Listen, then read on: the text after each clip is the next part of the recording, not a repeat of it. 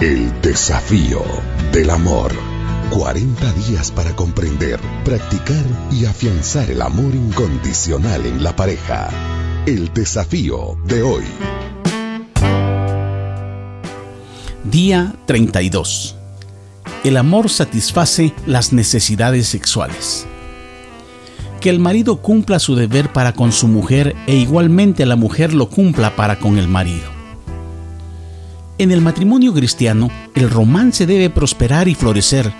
Después de todo, fue creado por Dios. Es verdad que el sexo es solo un aspecto del matrimonio, sin embargo, con el tiempo es probable que algunos valoren su importancia más que otros. Entonces la naturaleza de la unidad matrimonial entre ambos se verá amenazada y en peligro. Cuando no se satisface esta necesidad, nuestro corazón queda expuesto a ser atraído fuera del matrimonio, con la tentación de satisfacer este anhelo en otra parte de alguna otra manera. Eres la única persona llamada y designada por Dios para satisfacer las necesidades sexuales de tu cónyuge. El desafío de hoy.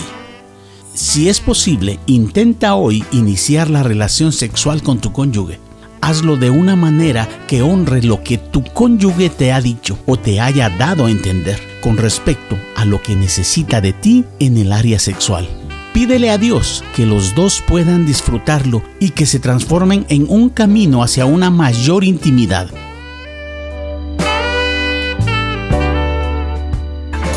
El amor todo lo sufre, todo lo cree, todo lo espera, todo lo soporta. El amor nunca deja de ser. Primera de Corintios 13.